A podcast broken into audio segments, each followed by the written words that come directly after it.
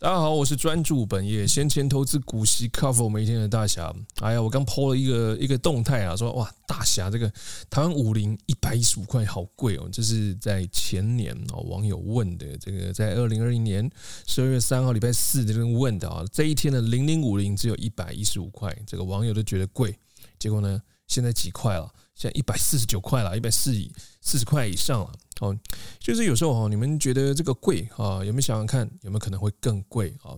其实我搜寻这个我的对话记录啊，类似的留言啊，跟私讯啊，上百封，我那我就懒得一一放上来了。那 还有前前阵子啊，还有人还有人在底下留言说，他他笃定啊，这个台积电这几年只会在六百块左右徘徊。他指的六百块不是 middle 的 range 没有到六九九，他的指的六百块是六百块五百九六百亿这样。结果。他讲完，隔几天台积电的喷发，所以有时有时候我为什么我们就是不是很说，因为因为股票股票市场是什么？股票市场是真金白银的市场，对不对？你要有说法，可以，你说法我完全尊重，但是同时你也有做法啊。台积电如果是在五百五，你觉得台积电便宜哦，你就做多，对不对？你就。你就给我下通，你就下下这个多单哦，你就买进了这个对账单的记录。那如果你觉得这个五百五太贵，或是你觉得六百块太贵，那你就下空单嘛，对不对？就这么轻松简单的事情哦。股市是在乎你实做啊，这边不是小学生这个演讲比赛的地方哦，请你拿出实做的这个这个动动作出来哦。哎，其实我常讲那个闲钱投资的重要性，因为如果是向上的趋势，那你想想看，如果你今天闲钱这样投入哦，就像台积电嘛，或是零零五零嘛。你可能有闲钱啊，今天闲钱一股啊，两股啊，这样慢慢买，对不对？你买在这个一百四十九，那如果未来呢，它变得是一百六十，那你这个闲钱的资金购买力是不是上升了？因为这是向上的趋势嘛，可以利用这个向上的趋势将这个资产哦的增值。那如果它有下跌，那没差，因为你又不是一时间的梭哈，而且你也不是借款。哦，也不是借款，那你有下跌，你就看当月哦，你工作薪资剩余有多少钱，我们就买多少。下跌，我们就当然可以买更多嘛。那上涨，我们就当你的资产的增值哦，就这么的轻松简单哈。有多少闲钱，我们就做多少事嘛哈。而且其实哈，股票哈，股票市场我们都几乎都是靠这个下跌的行情哦，让我们的自己的资金能够有更大这个叫做弹弓的效率啊。哦，因为大部分，大部分通常大部分人都不敢买下跌的行情。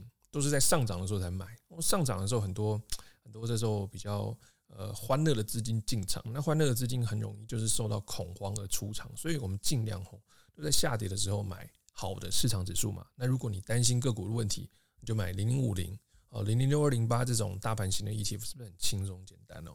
你知道资金控管好，然后你这笔资金呢是用自有的资金哦，千万不要用就是自己无法负荷的这个资金杠杆。哦，只要用闲钱做进场布局就可以。你发现我同样的话，我一直讲一直讲，哦，从头到尾都讲到尾，哦，从一开始到现在都是讲一模一样的东西。为什么？因为这招就是好用嘛，对不对？一招好用就好，你何必天天去学这个和有的没有，天天变招数没有嘛？好用就从头到尾就用同一招就可以赚钱哦。哦，投资就是这么的轻松啦，你不要去想说太复杂，有什么太多的现行技术啊，每天还要看什么财经台啊，然后才才知道明天的走势嘛？不用啊。就做先前做布局，这个绩优股和绩效好、长期绩效好的 ETF 就哦非常的轻松哦。而且哦，很多人会问我说：“哎，大侠，就是他今天假设他的这个零股啊，不不，他他他今天要进场嘛，可他今天的钱不够买一整张，那他要不要等他存到一整张再进场？”我当然是不劝他不要，你有多少钱就买多少零股进场嘛，对不对？他说不要，哎，大侠这个零股买手续费会很贵耶。好，那我就给他看呐，来来来来，你打开这个零零五零，好，OK 啊。如果你在去年哦一百多块的时候，就一百一百块左右，你说你要存到整张才进场，请问你啊，呃，你存到整张的时候多少钱？你存到整张它已经涨了一百四了，这时候你虽然你省掉的是少少的手续费，但是你少掉的是整个市场涨幅。而且你确定你存钱的速度跟得上这个股票市场通膨涨幅的速度吗？哦，不一定哦，跟呃看台积电就知道嘛，涨太快了哦。零零五零啊，这个慢慢买，有多少闲钱能买多少哦。那就算你跟得上哈，你你今天买一张哦，这个零零五进场，你梭哈进场哦，你有没有想过？你梭哈进场了，那结果明天它下跌怎么办？哦，你还有多余的闲钱进行布局嘛？是不是？所以有多少闲钱，哦，就买多少股，哦，这就是闲钱投资，而不要说什么，因为你呃要买一整张才能省零股啊。通常我们来我们看的都是你存到一整张，你少掉这个市场的资本利得涨幅已经非常多了，根本没有省钱哦。闲钱投资啊，手续费真的是小事啊，做好资金控管，长期投资才是关键哦。然后，因为最近这个前前几天嘛，台积电大涨，所以有很多的问题都来了。哇，大侠，这个半导体 ETF 该买哪一家？哦，其实最简单、最轻松的方式就是你可以分配资金都买，然后呢，隔一年再看绩效如何。哦，你可能买五档跟半导体有关的 ETF，你就看一年之后嘛，一年之后它五档之间哪个绩效最差，那你再剔除绩效最差的不就好了嘛？然后将这个收回的资金平均分散在，像我们刚刚讲五档嘛，你五档绩效就是涨最少的，我们把它剔除，然后剩下四档，那收回的资金我们再平均。一次性哦，一次性的分配在这个剩余的四档上面哦，因为哦，现在再怎么分析都是猜了，直接让他用这个一年之后呢，直接用这个市场的绩效分出高下哦，是不是很简单啊？非常非常的轻松哦，而且哦，我们就以产业来看，全球半导体哦持续看好嘛，产值又拉升的情况下，在二零二四年规模。规模可能达到新闻写了嘛，就是五千八百九十亿美元左右。那复合年成长率就是七趴。这其实我们是看到一个趋势，这个数字多少，这个都都都是现在是暂时的预估规模了。但是我们知道半导体的趋势哦必然在哦，因为这个五 G 五 G 啊啊这个技术的这个逐渐的成熟哈，以及企业的数位化转型所需啊，这个半导体的需求持续会被这个市场所看好。哦，而且我们看这个中国这个相关的半导体这个晶圆大厂，因为在美中政治角力下嘛，陆续被列入黑名单，所以类似的台湾晶圆厂潜在非常大的一个转单效益。所以其实你说半导体 ETF 该买哪一家？呃，我这样猜啦，呃，可能哈几年之后的胜出者哈，八成就是持有台积电比例最多那档 ETF 啦。好，不过也有可能不是啊，因为股票不是涨就是跌嘛啊，这个所以我们要做好这个资金的控管跟这个啊投资的产业类别的分批哦分配，这样你的风险会少了很多。因为其实股票市场哦，我们尽可能用不预测的方式来去得到市场完整的报酬，会比较轻松简单啊。你看，你只要做好配置，那获得长期的报酬，不是很轻松吗？我这边讲一个题外话，其实清除宿便的产品有很多了，但是我用过这个最立即见效的，就是巷口早餐店帅哥来一杯大冰奶嘛，而且这一杯只要啊这个零点零二八股息哦，那非常的轻松的 cover，很简单啊。不过其实八成应该是乳糖不耐症哦。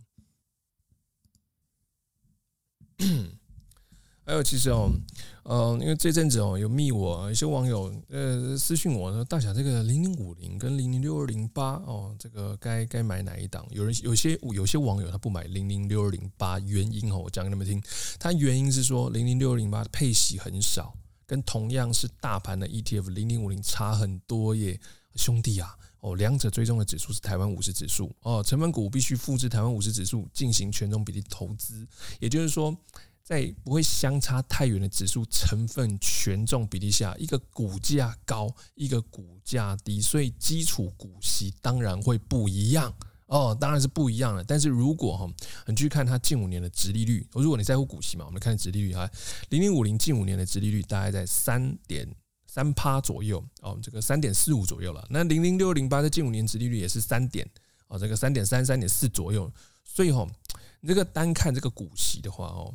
如如如果你单看股息高低的话，我建议直接去买大立光嘛，因为大立光近五年的现金股息是七四点九块哦，那可是你看它的现金殖利率是一点八九块哦，那零零五零近五年平均现金股息是二点九九哦，但是它的现金殖利率是三趴左右，零零六二零八虽然比较少，它近五年股息是一点多哦，它但是它的殖利率也是三三趴左右，这边讲的是说你要看它。它的价格不一样，当然是给的股息当然不一样。但是我们同样用一块钱台币来看，它给的股息是差不多的哦。这个是观念呐，你要去除哦，对不对？你你不能用两个基础单位不一样的，就说一个股息高，一个股息低哦。这边再讲一个小故事啦啊，那个赌场的东家啊，看着他赌场里的赌客啊，有人大赚钱，有人大亏钱，但是他就是稳稳的做的东家就好了嘛啊，开赌场就好了。然后呢，刚刚大赚一笔的赌客嘲笑的东家说：“啊，怎么不下场赌个几桌呢？身家都可以再翻了好几倍哦。”那个开赌场的东家摇摇头啊，笑笑摇着手，终究只是笑笑啊，懂意思了吧？懂意思了啊。我常有我有个朋友啊，他是一个包租公啊，他常常啊，他常常被他的这个呃房客嘲笑，嗯，这个房东的效率，房东租金的这个资金效益这么差，哦，他那个他那个炒股票啊，那个短期都不知道赚了几趴了，哦，几十趴、几百趴都翻倍。对房东也是呃，那个不是我房东了，就是那个我朋友啊，他也是笑一笑，面对他的房客笑一笑，笑笑的。有时候小资主哦，真的不太需要去帮这个大户烦恼哦，他们这个资金效益的问题哦，他们一定比你还懂，人家就是比你还懂，懂得会配置，今年才会比你多钱嘛。那也不要说人家是富二代哦，其实哦。不管是你是纯手靠自己白手打拼哦，跟大家一样，我们白手起家，我们用拿拿任何家里的钱哦，或者是你是富二代，富二代继承家里财产，我跟你讲，富二代他所要负的一个啊资金上的责任也是非常非常的大的，因为可能上一代帮他打拼的这个基础的事业出来，或者基础的这个庞大的一个遗产到他手上，他必须要有能力才能去继承哦。继承之后呢，你还要守成，不仅要守成，你还要更创佳绩，这个不是普通人做得到，这都需要学习的。所以也不要去羡慕富二代哦，因为富二代他能够把家业做更大，也是他的本事，而且这个本事也是要很大的哦。其实股票市场哈，让很多人这个令人向往，就是常常你会在这个这个这个现在这个行情里面看到有些小资族，他重压哦融资哦。借钱开杠杆翻身的故事啊，同样的道理，我们在什么三分钟英文啊，三分钟学英文，七天快速减脂，以及快闪交易、致富秘籍等哦，这些都是教人如何在短时间获得成效或者获利，而不是在教人如何用逻辑来做长期的思考哦。你想想看嘛，要是股票交易能够在短期间哦，短期间让你暴赚暴富，那为什么？台积电还要花长时间去做研发晶片，全公司那么多高科技、聪明、最聪明的人才，全公司拿去炒股就不就好了吗？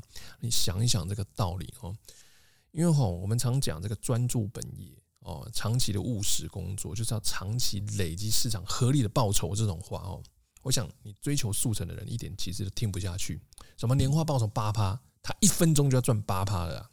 这种短期间哈暴富的故事听多了，你难道就不会好奇这个暴富之后的故事吗？或者是说你用同样一招还同样一招还能继续暴富下吗？哦，你不要去羡慕就是暴富的那个人，因为可能在这种交易的模式下，很有可能是一趴人赚钱，九十九趴人都赔钱。你喜欢这种方式？你想当那一趴人？你觉得你成功几率高吗？还是你希望诶有没有另外一种方式是让大家？哦，几乎说九十九趴以上人都赚钱哦，只有一趴不务实人、不务实的人才会赔钱。这种投资的方式，你想一想，你想成为哪一个？所以为什么我们一直在追求专注本业、闲钱的投资？就是说，我们投资呢，我们去追求这个合理的年化报酬哦哦，年化报酬哦，这对我们来讲会比较呃长期的有用，因为我们其他时间可以拿去哦专心过你的人生啊，哦专心上班哦，努力加薪哦，这样对。哦，努力工作，努力加薪，这样对台湾整体的经济和企业哦是有一个正循环嘛。而且吼，短期这种交易，呃，短期暴富哦，今天翻倍，明天又翻倍，再来翻，这种除非啦，投资人明天就离开市场，再也不回来，要不然还没有还没有真的叫做赢哦。因为投资报酬率是算是算到人到盖棺那一刻哦。其实我们常看啊，财富自由是很多人去向往的一个生活。但事实上是什么呢？事实上是人们往往在追寻短期标股暴富、财富自由路上，丧失了当初暴赚的财富哦。要知道，市场总会有千百种去回收这个与财与投资人财商不匹配的资金呐。所以哈，投资真的要到盖棺那一刻，才知道这辈子投资值不值，也就是报酬率以及这辈子赚到多少哦。报酬率以及这辈子到底赚多少，是算是算到你双脚一蹬那一天呐哦，而不是一时的暴冲而已。诶，今天暴赚，后天暴赚，结果呢？你用这种暴赚的方式去赚一辈子，很有可能输在最后一次的交易哦。这种一次性的重压，这种暴赚方式，很有可能输在最后一次哦。这个这个以上吼的言论，其实不是针对这个专专业的操盘手，因为专业操盘手他们有他们的自己技术性在。我只讲说我们平常要上班啊，这个投资组我们也不是非专业操盘手嘛，所以我们我们上班怎么可能你每天都都呃一一到九点就就进去卡厕所嘛，对不对？卡厕所交易那个当冲的声音啊，按荧幕的声音都比你冲水马桶声音还大声哦。其实其实九点你看九点，其实你只要看那个厕所啊，厕所的这个这个使用的状况，就大概知道今天的行情如何嘛，啊。这个哈，所以哈，我们我们有时候讲哈，如果你一直想要靠这种一次性重压致富的人哦，有九成九的机会了，在这次获利结束之后，你还是会想要找下一档重压暴赚的股票哦，真的很难会有见好就收的情况，因为在短期间尝到这个暴富甜头的人是会难以忘记这种滋味。别忘记，投资是一辈子的事情。你想想看哈，用当前目前的交易的策略。投资的策略能够帮助自己在长期都获利，尤其你在做任何投资之前，或者是说，在你你要使用你非你能力所及的杠杆之前，先想想你的家人哦，丈夫、老婆、孩子哦，不要说什么啊，成年人可以负责哦，成年人可以自己负责，呃，或者说我都是为了家庭好这种鬼话哦，其实成年人不会，嗯，不能为自己负责了，因为通常出事的最后都还是家人帮你去擦屁股哦。连收尸都是家人去帮你哦，因为我们看到很多人投资不慎哦，亏了这个上亿、几百亿啊，跳楼或是自杀了，都有人在。成年人怎么自己负责呢？还不是家人去帮你？也就是你靠运气赢来的，千万不要把多头市场当成多头市场运气当成是实力哦，靠运气赢来的只会靠运气输回去。哎，还有很多啊、呃，网友问呢，哎，大侠，这个有些标的哦，在短期内暴冲非常快哦。这个这个，当你如果哈也买来几张过过瘾之后，想说哇，怎么那么好赚钱？但其实最重要还是要面对一个事实，好，那就是用这种策略呢，你到底敢买几张？如果你只敢买这个一两张哦，这一两张在你整体的资金效率不过才一两趴哦，有可能是短期报酬率好看而已啊，但是你的整体的资金效率。哦，跟你这个市值整整体的成长速度，有比原先稳健的标的还稳吗？哦，也要知道市值稳稳成长才是重点哦。我们常讲嘛，这个投资哦是你的资金啊乘上资金使用效率，再去乘上报酬率，才最终等于你的市值嘛。所以虽然你的报酬率很高，但是如果你使用的这个报酬率这个是高风险的交易，但是你的资金效率使用非常的低。那其实你也没有赚多少啊，对不对？哦，我们试着市值稳稳成长才是重点哦，不仅要稳稳，还要睡得着觉，而且要不断能持续的获得合理市场报酬才行嘛。因为我们要长一直在讲，一直在讲长期致富，而不是昙昙花一现哦。长期致富不是昙花一现啊，要知道这个合理的报酬率哦，是算到这个盖棺那一刻哦。我们前几天就有讲嘛。前几天一直讲一直讲哦，如果你想玩这个难以掌握的行情哦，那你也得去承担这个难以掌握的风险。毕竟融资堆起来，行情退场来时，天晓得啊哦。而且哦，高风险交易往往让今天这个策略大赚，那同样的策略却让人下次大赔哦，轻则小赔啦哦，重则哦不仅赔回原人生的原点，还连带难以弥补的这个债务，多多想清楚。哦，多多想清楚啊，尽量尽量不要舍近求远呐，因为最快的吼可能是最慢的哦。我相信这句话现在非常多人有感触，因为前几天我们有这个新闻嘛，公布嘛，这个当冲哦，真的当冲这个融资交易哦，开那个自己无法承受的杠杆，真的有多少人赚钱哦？几趴？有没有到五趴？两趴人赚钱哦，大部分的人都是赔的哦。但像我们这种长期投资哦，稳健的买这个五十的标的、绩优股跟长期绩效好的 ETF，我问你，谁赔钱？没有任何人哦。用这种方式呢，长期布局都是赚钱哦。我们要赚就是市场合理报酬，而不是说哦，今天某一个人大赚，所有人都大赔。这样的交易策略很难复制，不能复制化的策略，其实就不是称之为一个好策略。我我希望要赚钱是要大家一起赚钱哦，而不是呃用这套策略然后来去倒货抬轿嘛，不喜欢哦，要赚就一起赚哦。其实投资就没有没有什么花招啦，就是这一招哦不变哦，长期好用哦，不管你是在股债的多头还是空头哦，都同时好。还有这阵子有有一个。啊，一个网友密我，每天网友密我，那这超多的问题，就在这边分享给大家。他问说，这个爸妈目前大约他爸妈，他爸妈有五十万养老资金，想要来做啊做投资哦，标的选择可能一些关股啊，或是电信股，呃，因为他的父母投休呃父母的这个退休金啊，这个投资的金额想用最保守的策略，然后可是又不想要一直把钱放在股市，所以他想用进进出出哦低买高卖的方式的价差模式可以吗？哦，你看哦，这么神奇的要求，父母退休金哦，想用稳健的方式。但是又想要一直进进出出、低买高卖的这种价差方式哦，其实养老哦，使用保守策略这个观念还可以啦。但是，但是你你这个我们养老资金最怕就是被通膨吃掉嘛。我建议啦，建议要有一半的资金配置大盘 ETF，然后让资金能够跟这个大盘一起成长。其实我退休金用大盘的 ETF 来做来做也是可以的。你不要只看大盘 ETF，不要说大盘 ETF 不会给你股息哦。股息是其次哦，资本利得才是关键哦。有另外一招，不用靠这个股息也可以，就是专注在它股价的一个涨幅，也可以做成这个资产孳息 cover 你的每一天。那怎么做呢？比方说，假说假设你现在有呃一千万啊，一千万放在这个大盘平均年报酬率八趴的这个标的上，好，它今年涨八趴，它不是股息给你八趴，它是涨了八趴，一千万嘛，涨了八趴，大概就是一千零八十万，对不对？就也就是说，你今年涨了八十万。那怎么办？那你就卖掉四十万左右的台币零股哦，那是不是还剩下四十万在股票市场里面？所以你整体在股票市场里面还有一零四零万，就是一千零四十万在里面继续滚。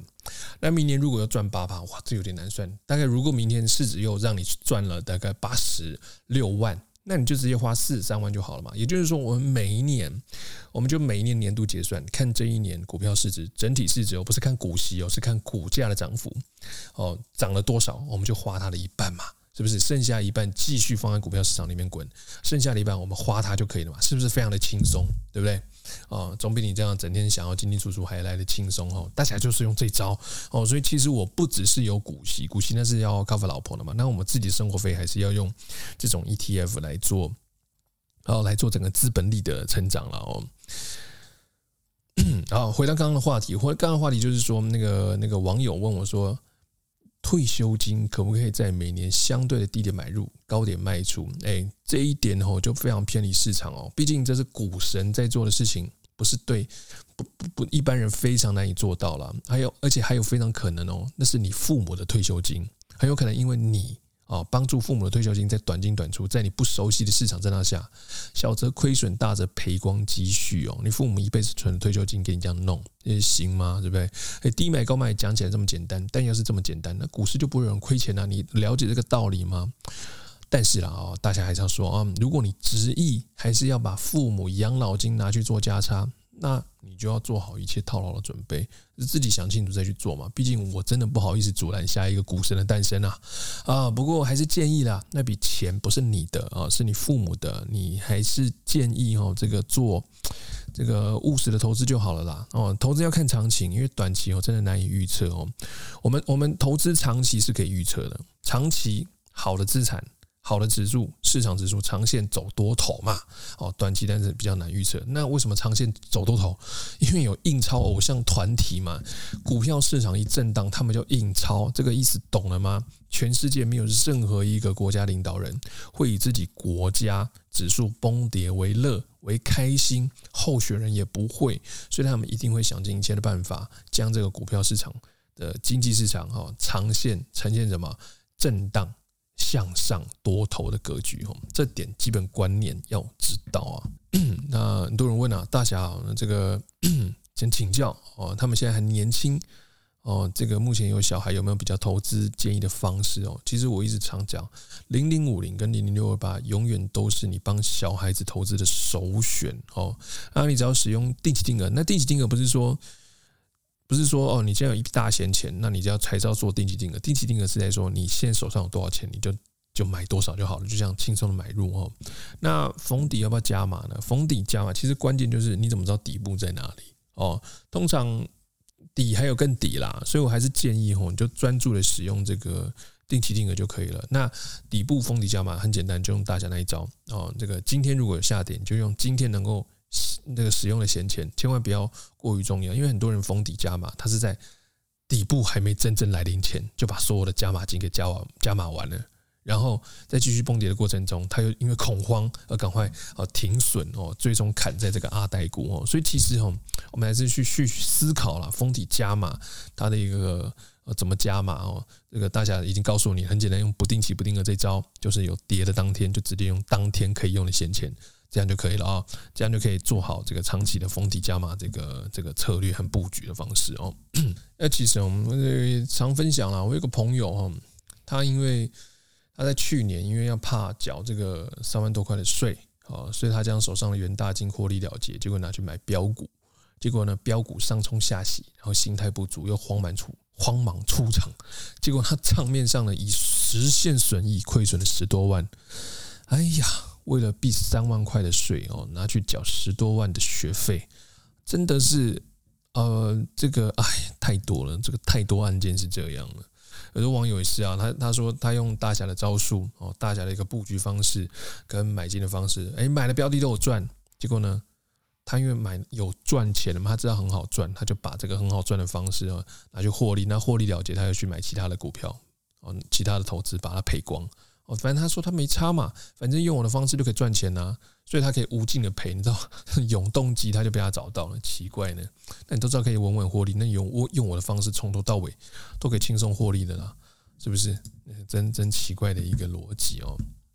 这真人真事啦，前阵子哦，就是有还有网友啊拿卖掉这个近百张哦，他在二十七块买的这个兆丰金获利了结，结果拿去买一路下跌的某档。电子股嘛，啊，结果现在也是呈现以亏损状态的，这个蛮有趣的。其实哈，那个这个那网友啊，听什么？其实从一开始就从来没有什么利多跟利空的新闻哦。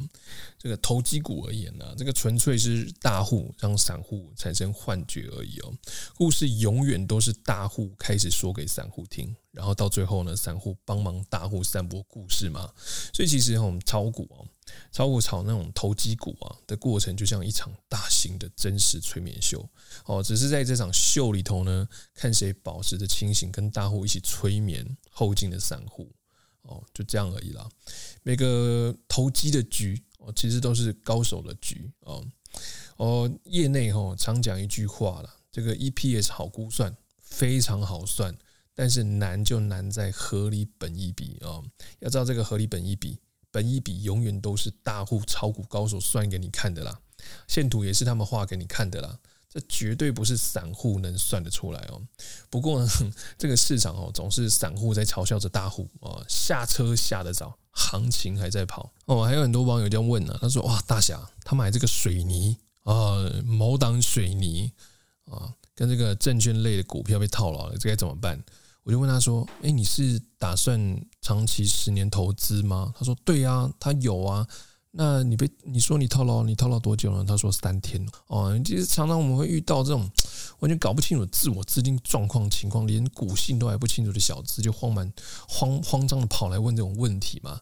哇，大侠，这这长长长有人在讲了，大侠我要长期投资，好 OK，但是套牢三天就那边哭哭啼啼哦。这个资金分配不好，再加上这个心态又不足，是非常难以撑过这个短期震荡啊。尤其是啊，这个投资人哦，只听别人讲名牌哦，在改还搞不出清楚任何状况下，就说服自己可以做长期投资，哦，结果你在某个价位直接说话重压失账，然后就没钱了啊。诶，其实通常哈一档。这个股票哦，这个好股票，我们我们通常这样讲啊。如果这档股票你算过哦，这个可以投资哦，你经常投资，它隔天就涨了，那恭喜你哦，恭喜你可，那恭喜你它涨了啊。但是真正的是什么？真正是衰啊！你太衰了，怎么怎么刚进场，资金都还没布局完，它就涨了呢？真正好的股票是你觉得它未来有展望性，然后呢，你要进场布局了，它开始下跌。让你买出微笑曲线，因为我们要利用股市下跌做一个弹弓效应嘛。下跌区间越多，我们能买的越多。然后股数布局好，在底部布局好，它上涨的时候回到你当初预估的状况，这样买起来不是比较爽吗？对不对？而不要想说哦，今天买，然后明天就大涨。你还是要去预估哦，这个有下跌的情况了。因为有时候市场，也许你很了解这张股票，但市场不懂啊。那当市场不懂的时候，外资不懂，三大法人不懂。他就会怎么样？因为他不懂，他就会卖。那他卖，那这时候如果你比他们还懂，那你就可以慢慢的做捡走的动作嘛。像去年的金融股是不是让我们捡走很多？因为我们比外资还看得懂中文嘛，是不是？外资不懂这个股性，然后我们懂，我们是不是就可以捡到很多二十六块、二十七块，非常轻松的做布局？然后结果外资他买回来，买回来在什么时候？三十二块以上，继续。继续抬到抬到三十六块，我们是不是非常非常轻松让他们抬？投资就是这样，你千万不要觉得哦，啊、今天你研究出来这张股票，那明天就梭哈，后天的财富自由没有的，你还要经过一连串的震荡哦，逢底布局哦，你尽量做长年持有，十年以上的长期持有了。所以你哦，你只要有这个观念哦，你就会知道资金续航力的重要。所以我非常不建议在资金不够的情况下就硬是要买整张了，因为这比重有很多人买一张招风金哦，就是他的所有身家哦；很多人买一张零零五零，就是他所有身家哦。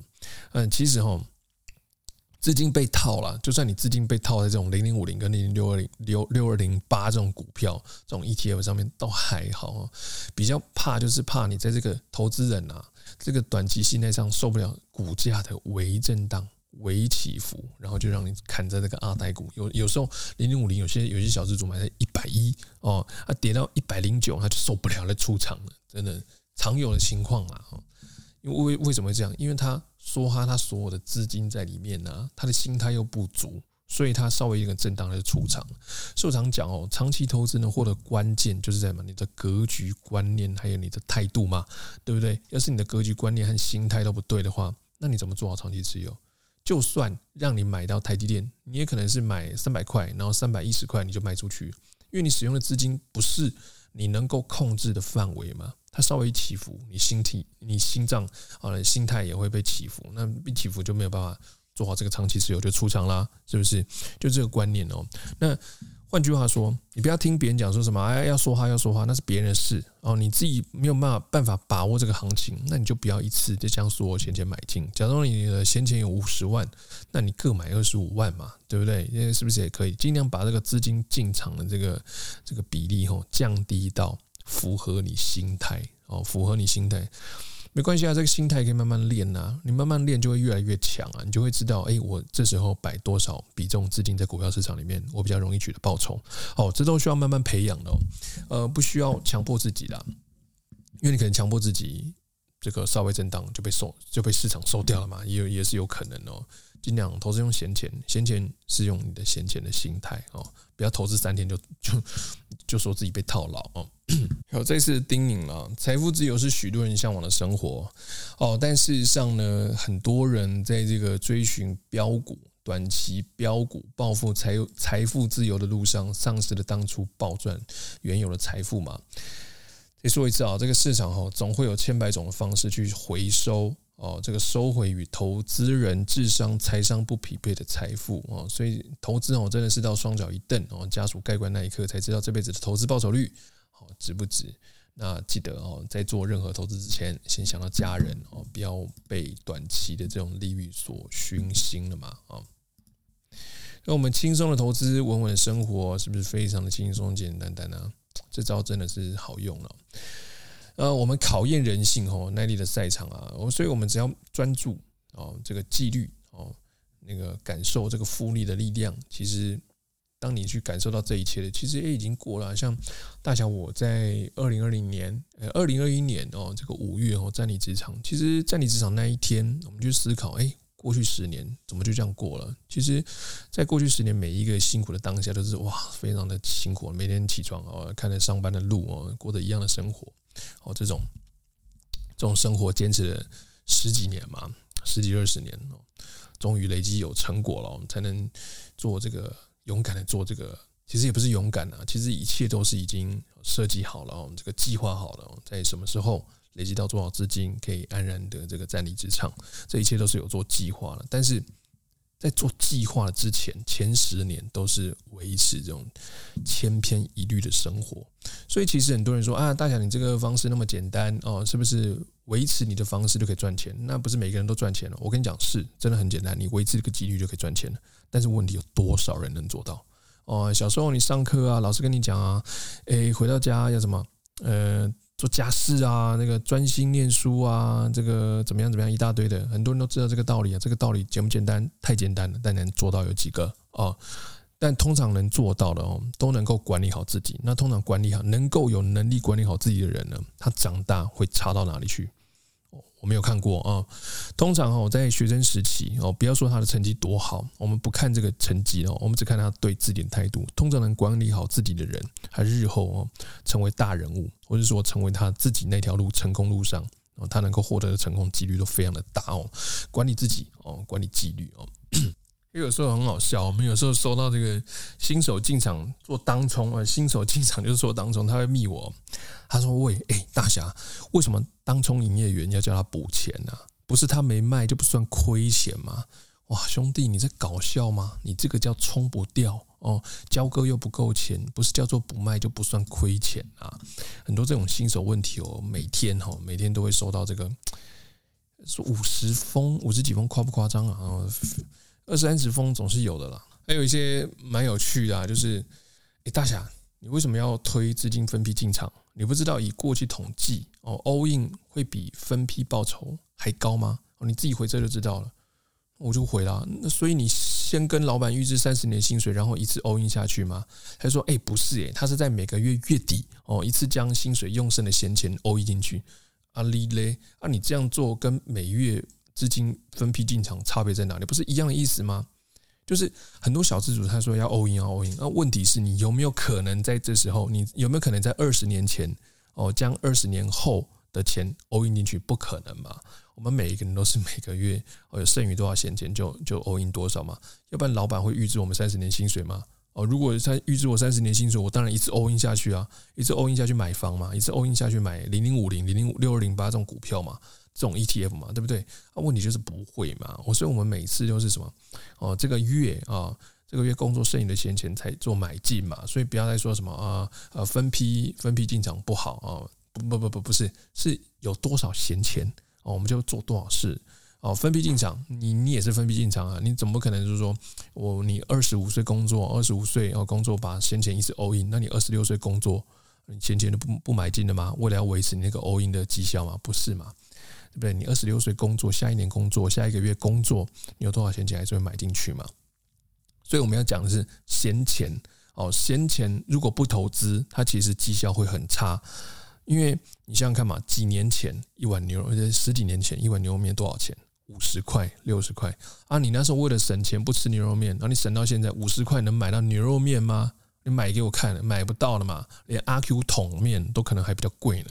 连泡面都比比五十块还贵嘛，所以哈，买的当下哦，你就看这笔是不是你的闲钱，有多少闲钱我们就做多少事，而不是说哦分批不分批，闲钱就买入嘛。那所以是投资，我们是看闲钱，如果不投资，它其实资金效率很差。那如果你投资用的不是闲钱，你资金效率也是很差的，很因为很有可能就被市场挣出去了哦。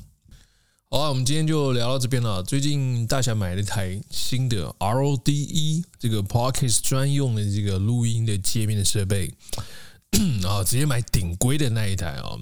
所以哈，因为因为之前录我都直接用那个我我那个麦克风录而已哦，所以声音大小好像不太能控制。所以其实我们在前。前面所有的基数声音太小了，也是被改哦，还还还给我下负评，真的是。所以现在我就是买了一台新的一个录音界面哦，这个反正声音应该能够有效的解决。那有效解决之后，就会固定常录了，固定常把这个投资的心态跟怎么布局的方式哦，持续的分享给大家。好，那我是专注本业，闲钱投资，股息 cover 每天的大侠，那咱们下集见喽。